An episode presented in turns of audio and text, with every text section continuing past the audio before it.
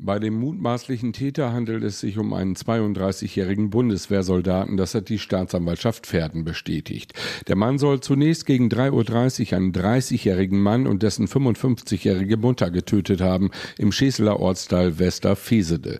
Danach habe er 15 Kilometer entfernt in der Gemeinde Botel im Ortsteil Brokel eine 33-jährige Frau und deren dreijährige Tochter getötet. Das Motiv sei im persönlichen Umfeld zu finden, sagt ein Sprecher der Staatsanwaltschaft. Mannschaft. Der mutmaßliche Täter stellte sich an der Wache der Bundeswehrkaserne in Rothenburg, wurde dort in eine Arrestzelle gesperrt, bevor ihn die Polizei festnahm. Mögliches Motiv Eifersucht. Laut verschiedener Medien soll er zunächst den neuen Lebensgefährten seiner Ex-Partnerin und dessen Mutter und anschließend die beste Freundin seiner Ex-Partnerin und deren Tochter getötet haben.